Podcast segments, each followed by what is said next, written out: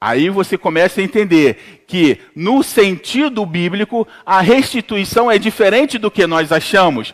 A nossa restituição do que nós achamos é da seguinte maneira: Ah, meu Deus, eu sou um coitadinho, tudo aconteceu de mal comigo e eu preciso ser restituído de tudo que foi que o inimigo tirou da minha vida. A luz da Bíblia não é isso.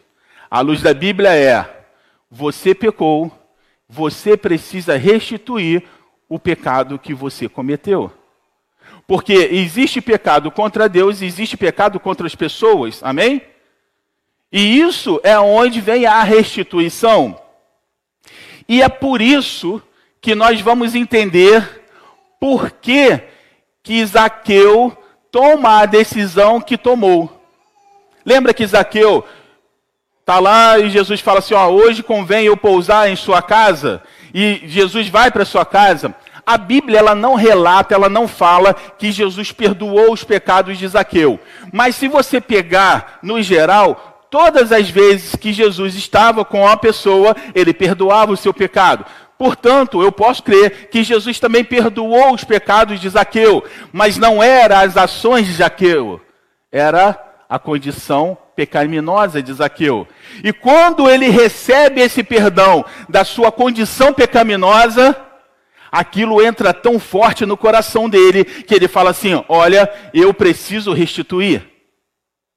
Se eu fiz algo de errado, se eu roubei alguém, eu não vou restituir como Levíticos manda, eu restituir apenas uma vez, eu vou restituir quatro, porque isso aqui impactou meu coração. Quando você lê Isaqueu, que ele fala que vai restituir, ele está fazendo uma referência a Levíticos. Que quando o homem peca, ele faz o que? A restituição. E aí eu faço uma pergunta. Quantos de nós achamos ou já tivemos em mente que precisamos restituir algo? Agora, eu vou fazer uma pergunta e seja bastante sincero. Quantos de nós já pensamos que precisamos ser restituídos? Eu sou o primeiro a levantar a mão. Não é verdade?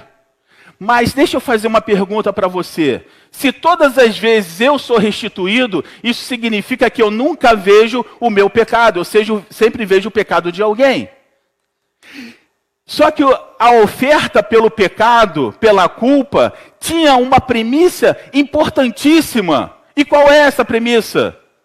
Eu tinha que ter em consciência que eu errei.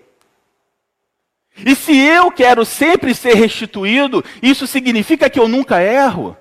Eu, isso significa que tudo o que acontece, o universo conspira contra mim. Eu sou o coitado. E eu não preciso me arrepender de nada, eu não preciso restituir nada, eu apenas preciso ser restituído. E aí eu volto no versículo que nós lemos: cuidado para que ninguém vos engane. Porque quando nós pensamos em restituição, nós já estamos a um passo de ser enganado, porque nós já estamos meio que induzido a alguma coisa. E é claro, se eu estou induzido a alguma coisa, é claro que eu vou achar que eu preciso de restituição, não que eu tenha que restituir algo. Isso está claro para os irmãos?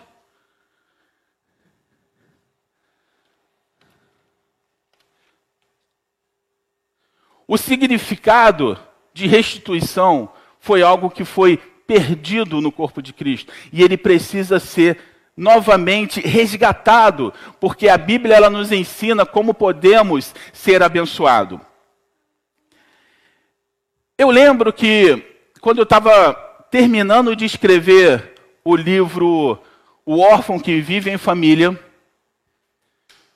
durante a minha escrita que eu estava ali escrevendo, Deus ministrou no meu coração algo. Ele ministrou assim: você não nunca perdoou verbalmente a sua madrasta. Embora no meu coração eu já havia perdoado, eu não tenho mago e Deus sabe disso, eu já havia perdoado, mas no meu coração não quer dizer que ela sabia disso. Ou seja, era um, era um, um perdão meio que sigiloso, meio que top secreto, só eu sei. E Deus ministrou no meu coração: isso não tem valor. Você precisa verbalizar isso. Da mesma forma como a, palavra, como a minha palavra tem poder, e através da minha palavra eu disse: haja luz e houve luz, é necessário que você fale. Não adianta você perdoar só para você, isso não faz diferença nenhuma. Então eu tomei a decisão: vou ligar e vou perdoá-la. Peguei o telefone com meu irmão, peguei o telefone dela, só que quando eu ia ligar, eu me dei conta de algo. Você está alguns anos sem falar com a pessoa e de repente você liga para a pessoa e fala assim: Olha, eu te perdoo. Pode parecer arrogância, não é verdade? E isso ficou no meu coração. Eu falei: Ué, de repente eu ligo para ela e falo assim: Não, eu te perdoo por tudo que aconteceu. E de repente ela vira para mim e fala assim: Mas quem te pediu? Eu, eu não quero o seu perdão. Para que, que você está ligando? E aquilo gerou um certo conflito no meu coração. E eu falei: Senhor, e agora? O que, que eu faço? E aí ele ministrou no meu coração mais uma vez liga para ela e peça a você perdão.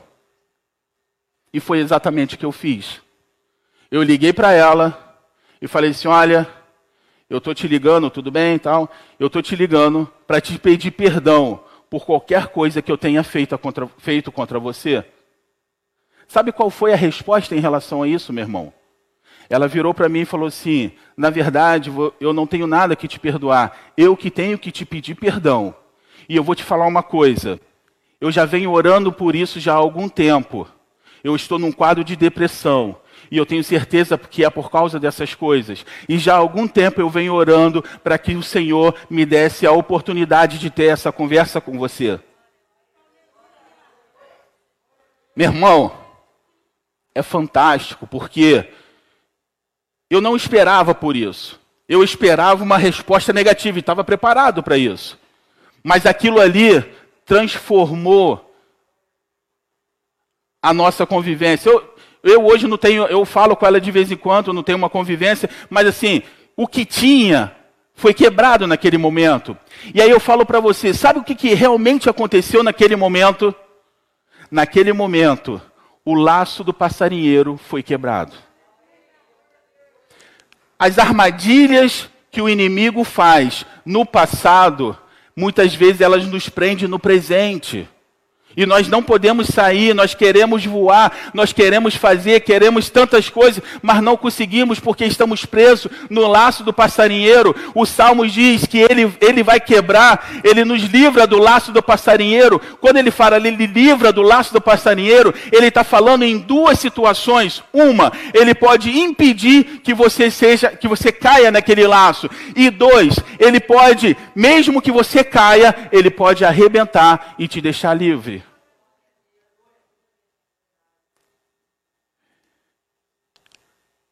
Muitas vezes nós passamos por feridas na nossa vida, passamos por cima e achamos que o tempo vai curar. Outra mentira. O tempo não cura ferida nenhuma. A única coisa que ela faz é deixar bem guardadinho lá no seu ser. E de vez em quando um gatilho é acionado e aquilo vem à tona. As pessoas têm mania de pegar as suas tristezas, de pegar as suas, as, as suas é, decepções e colocar numa caixinha, fechar aquela caixinha e jogar lá no mais fundo do mar, pensando que aquilo não vai voltar, vai voltar. E não precisa buscar lá o já que custou para ir lá buscar a caixinha, vai você mesmo, vai lá, pega aquela caixinha, abre aquela caixinha e fala: Senhor, me ajuda, porque sozinho eu não vou conseguir. E quando você faz isso, você se torna completamente livre. Deixa eu falar uma coisa para vocês. Eu acredito, não é estudo, é, é, a minha, é a minha crença. Eu acredito que 90% das pessoas que sofrem de depressão são feridas que foram passadas por cima e não foram curadas. Muitas vezes nós precisamos perdoar e muitas vezes nós precisamos pedir perdão. Tanto perdoar tanto o não perdoar e tanto o não pedir perdão, os dois são pecados. Igualmente pecados. Igualmente acaba com a nossa alma e, e traz uma, uma ferida que você não consegue curar. É necessário pedir perdão e é necessário perdoar. Tanto um como o outro não são fáceis, porque você vai estar lutando contra a sua própria natureza humana da qual você acha que você sempre tem razão. da qual você acha que sempre o outro fez contra você, quando na verdade nós é que fazemos. Existem coisas que nós passamos que são às vezes silenciosas. Sabe qual é uma delas? A inveja, meu irmão. A inveja é algo que é silencioso, mas igualmente acaba com você. Às vezes eu, eu, eu posso ter inveja do Clair, ele não sabe que eu tenho inveja dele, e a vida dele continua, mas a minha, ela vai sendo detonada, porque eu tenho inveja do que ele tem. Eu quero ter o que ele tem, eu quero ser como ele. A inveja é outra coisa que também acaba. E sabe como que a gente vence isso? Restituindo, meu irmão. Meu irmão, eu tenho inveja de você, mas em nome de Jesus eu quero te pedir perdão e quero que você me perdoe. Eu estou confessando o meu pecado que você não sabia que eu tinha em relação a você, mas eu tenho. Meu irmão, isso rebenta o laço do passarinheiro.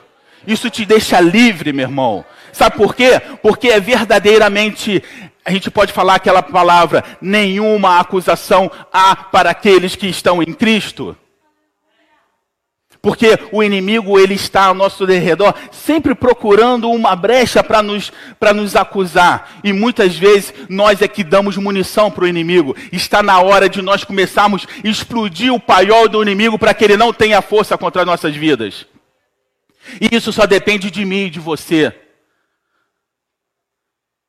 O sacrifício de restituição é algo que eu tomo a decisão de fazer. Isso é pessoal. Isso é algo que só eu sei que eu fiz. Existem pecados que só eu sei que cometi. Eu e Deus, lógico. Mas isso não quer dizer que eu não tenho que me arrepender. E para confirmar o que eu estou falando, preste atenção.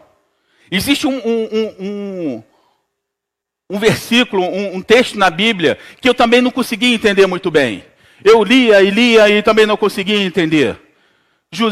Jacó era um homem abençoado por Deus. Ele sai lá de Labão, ele luta com o anjo, o Senhor troca o nome dele, o nome dele é Israel, ele está morando na terra de Israel, ele está ali na, com, com seus filhos, a coisa está crescendo e de repente tem uma fome. Eu não consegui entender isso. A terra prometida tem uma fome. Aonde ele está, agora está com fome, e os seus filhos têm que ir ao Egito para buscar alimento. Eu não consegui entender. Mas eu entendi quando eu estava meditando nessa palavra, existia um pecado no meio dos filhos de Israel. E esse pecado era: eles traíram José, eles tiveram inveja de José, eles venderam José, e na cabeça deles, José já estava morto. Anos se passaram, mas aquilo ainda estava no coração deles. Segundo o que nós aprendemos, Sete anos foram os anos que teve fartura.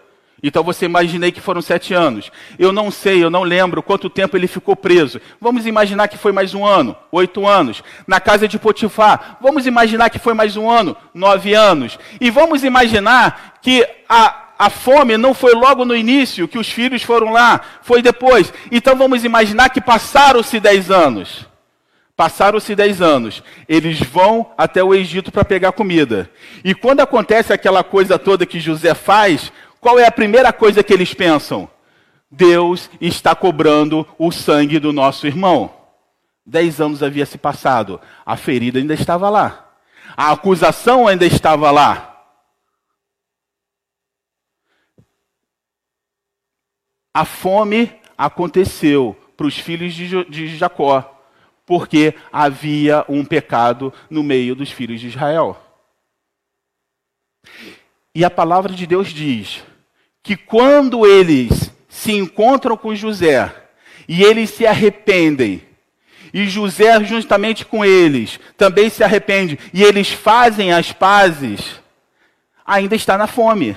Mas para Israel já não existe mais fome, porque agora o Faraó fala o seguinte: eu vou trazer a sua família para cá e vou pegar o melhor da terra do Egito e vou dar, que é a, a terra de Gozen, e vocês vão morar aqui, e eu vou alimentar vocês. Enquanto o mundo ainda estava com fome, passando necessidade, eles estavam sendo abençoados. Sabe por quê? Porque o laço do passarinheiro foi quebrado. Muitas vezes nós não somos abençoados no presente da forma como nós achamos que deveríamos ser, é porque existem coisas no nosso passado que precisa ser consertada. Existem lugares aonde você precisa voltar e reconciliar e restituir o que você tirou. Palavras, meu irmão, pode matar mais do que uma arma de fogo. Gestos pode destruir a autoestima de uma criança.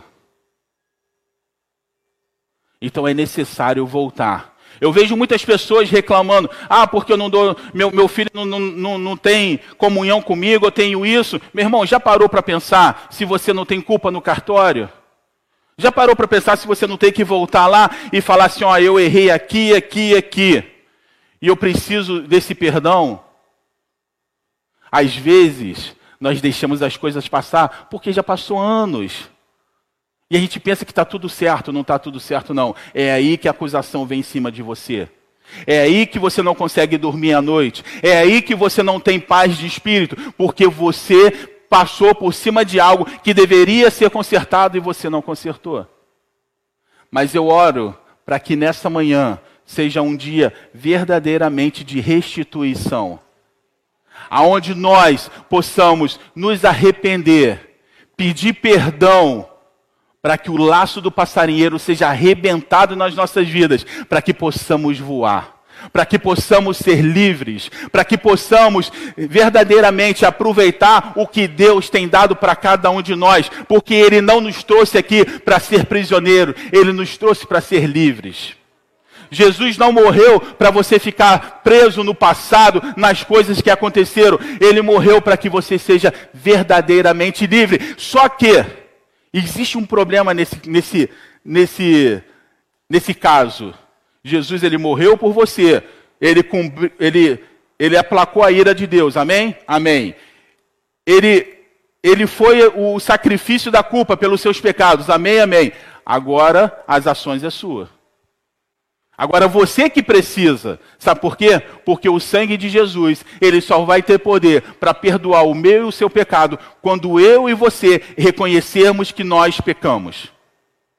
É como se eu tivesse muito doente e o Carlos Gabriel me desse o remédio e falasse: Ó, oh, Marcos, se você tomar esse remédio em dois dias você vai estar curado. E eu fico sentado na minha mesa olhando para o remédio. Será que vai ser curado mesmo?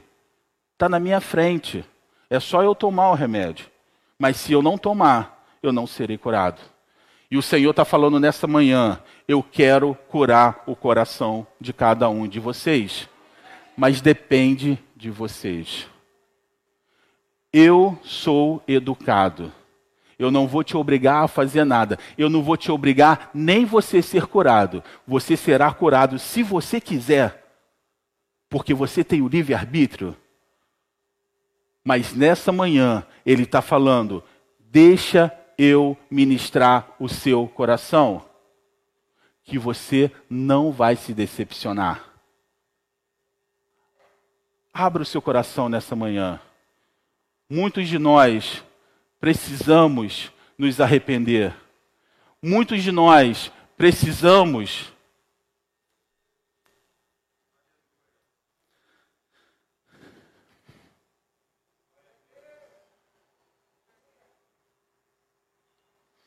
Para muita gente, esse é o último baluarte que o inimigo tem contra você, sabia? Às vezes você já é uma pessoa temente a Deus, você é uma pessoa que busca a Deus, mas ainda existe um baluarte que está te prendendo. Às vezes esse é o último baluarte que o inimigo está tentando fazer você não entrar lá, não tirar de lá. E ele está falando: venha receber sua restituição. Para, irmão, você não tem que receber restituição nenhuma, você tem que restituir. Nós temos que restituir, porque não éramos para estar aqui. Jesus morreu por mim e por você. Ele saiu da glória dele por mim e por você. E muitas vezes nós achamos que merecemos muito. Nós não merecemos nada, meu irmão. Nós não merecemos nada. Nós temos uma família, glória a Deus. Nós temos filhos, glória a Deus. Mas quem disse que você mereceu tudo isso? Quem disse para vocês que eu mereço ter a família que eu tenho? Ah, porque um dia minha mãe me abandonou, e daí? E daí? Isso faz com que eu seja merecedor de alguma coisa? Bom, isso é o que o inimigo tenta colocar na minha cabeça, mas eu não sou merecedor. Jesus que me deu essa oportunidade e eu vou aproveitar com unhas e dentes, porque eu não merecia isso. E ele me deu isso. Nós achamos que merecemos muito, meu irmão. Nós não merecemos nada, era para estarmos mortos, porque nós viramos as costas para Deus. E muitas vezes nós achamos, ah, Senhor, por que eu estou passando isso ou aquilo? Meu irmão, olha para o seu passado e vê se você não tem errado lá atrás. Se você não feriu pessoas tanto quanto você está sendo ferido hoje. Preste atenção, Deus não criou o homem para viver no isolamento, meu irmão. Ele criou o homem para viver em comunidade, porque ele é o príncipe da paz. E aonde a paz as pessoas se achegam e todos têm que estar lá. Essa ideia de você viver sozinho, ah, eu vou viver no meu cantinho, eu não preciso das pessoas. Meu irmão, isso que o inimigo coloca na sua cabeça, porque quando a gente for para Nova Jerusalém, não vai ter um cantinho separado, não. Todos nós estaremos louvando e bendizendo o nome do Senhor. E como que você vai olhar, olhar para aquele Deus todo-poderoso, cheio de glória, e você olhar para ele, olhar para o seu irmão e falar: Eu não amo meu irmão, e como que eu posso estar aqui então? Se eu fizer uma pergunta, vocês amam a Deus? Todo mundo vai levantar, tudo bem. Como vocês diz que ama a Deus que não vê e não ama o seu irmão que você vê todos os dias? É incoerência, meu irmão. É respostas teológicas. E vou te falar, a resposta teológica não vai te levar a lugar nenhum. Vai te levar para um único caminho. Apartai-vos de mim, porque eu não vos conheço. Mas, Senhor, eu conheço a Bíblia toda. Azar o seu, porque deveria ter feito diferente. E não fez. Quando Jesus morreu na cruz, ele morreu por algo que ele não fez. E por que, que você não pode pedir perdão por algo que você não fez? Eu ouvi o meu pai pedir perdão para o meu tio, uma das pessoas mais ignorantes desse mundo que eu conheci. E todas as vezes que meu pai tentou se aproximar, ele era maltratado e falado mal. E eles ficaram anos sem se falar. Um belo dia, ele levantou, chamou o Frank, o, o, o, meu irmão, e falou assim: Frank, vamos lá na casa do seu tio, porque eu vou lá pedir perdão. E o Frank falou assim: Mas pai, o senhor vai pedir perdão? Sim, eu vou pedir perdão, porque isso quebra hoje. Quando eu falo as coisas que eu já fiz, é porque eu já vi alguém fazendo, meu irmão. E eu acho que aquilo ali é o, é o certo. E ele foi lá, e eu conheço bem, conhecia bem o Zelito. Eu tenho certeza que quando o Zelito abriu a porta, deve ter perguntado com a cara mais ignorante: O que, que você está fazendo aqui? E meu pai falou assim: Eu vim aqui te pedir perdão. Meu irmão, a palavra branda, ela aplaca qualquer furor. Precisamos perdoar e sermos perdoados. Porque você e eu fomos perdoados de algo que nós não merecíamos ser perdoado. Quantas vezes nós já matamos nossos irmãos no nosso coração? Seja verdadeiro, irmão. Quantas vezes nós tivemos inveja de um ou dois? Seja verdadeiro. Ah, o cabelo dele é mais bonito, ou ele tem, ele fala melhor, ou ele toca melhor. Quantas vezes, meu irmão? Sabe qual foi o primeiro assassinato do mundo? Foi através da inveja, você sabia disso? A inveja foi um dos primeiros pecados mais que levou o homem à morte. E a, e a inveja tem levado as pessoas à morte. E por isso que elas entram num quadro de depressão, não conseguem sair de lá. Claro que não é só isso, são outras coisas, mas a inveja é uma delas. Precisamos parar de achar que nós temos razão e precisamos nos arrepender para que sejamos curados, perdoados e salvos. Pastor,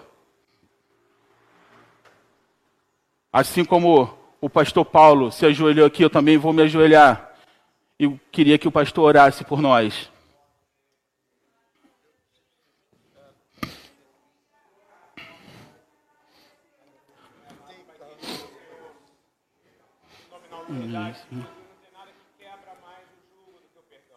Amém, Senhor. Amém, Senhor. Amém, Senhor. Em nome, na autoridade de Jesus, Senhor. Senhor, quebra com a tua unção todo jugo, Senhor. Quebra, Senhor, em nome de Jesus. Quebra todo jugo de comparação, Senhor. Quebra todo jugo, Senhor, de eu sou melhor porque eu tenho Cristo. Eu sou melhor porque eu estudei. Eu sou melhor porque eu sou órfão. Eu sou melhor porque eu, sou, eu tenho uma família. Eu sou melhor porque eu não tenho uma família. Eu sou melhor por alguma coisa. Não há. O Senhor é ansegular. O Senhor é aquele que ama todos e todos são queridos por Ele. Amém, Senhor.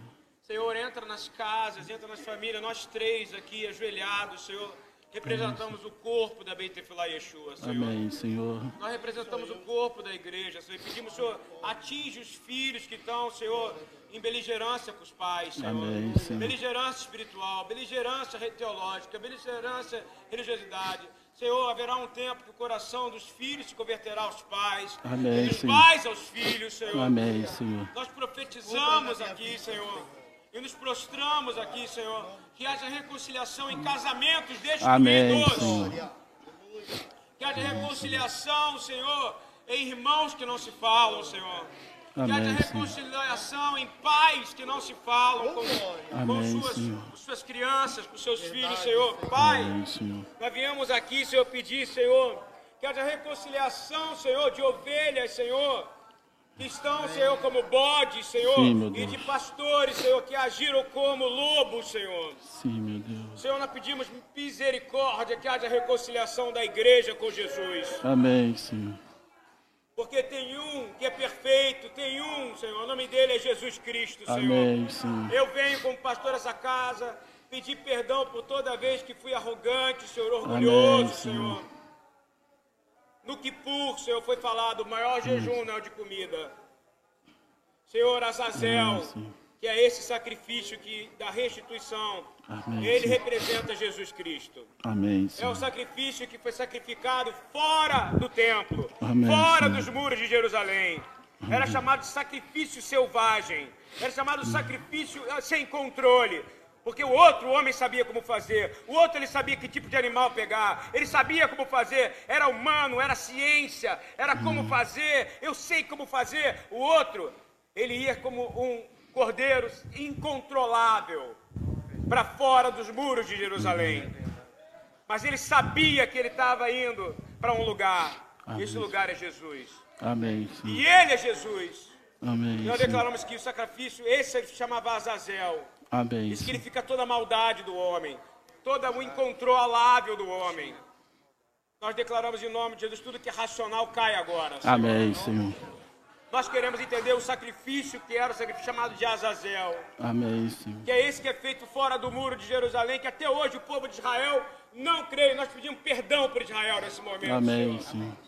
Clamamos pela salvação do povo judeu, Senhor. Amém, Senhor. Porque o sacrifício dentro de Jerusalém ele entendeu, mas o fora não entendeu. Amém, Senhor. Nós entendemos muita coisa dentro do corpo da igreja, mas fora nós não entendemos, Senhor. E nós pedimos, Senhor, restitui, Senhor. Amém, Senhor. Restitui, Senhor. Amém. Restitui, que a gente venha também restituir, Senhor. Amém, Senhor. Porque o que não restitui, segundo a palavra, é ladrão. Amém, Senhor. E o Senhor morreu naquela cruz por todos nós. Amém. Assim sim. seja feito, para a glória de Deus. Amém. Amém. Louvado sim. seja o Senhor. Amém.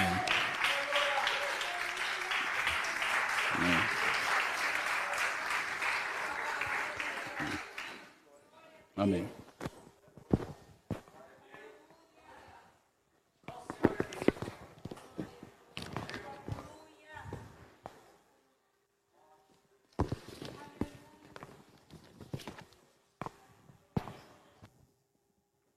Amém. Vamos colocar de pé, por favor. Vamos terminar parte do culto, que o culto não. O culto não. Estão Está todo mundo quebrantado aqui de novo. O culto não. Em Apocalipse 19 fala que vai ter uma multidão. Isso que ele falou é muito verdade. Uma multidão de povos, de tribos, de línguas e de nações, declarando a glória ao Cordeiro de Deus. Dentro do templo, o judeu entendia como é que era o sacrifício.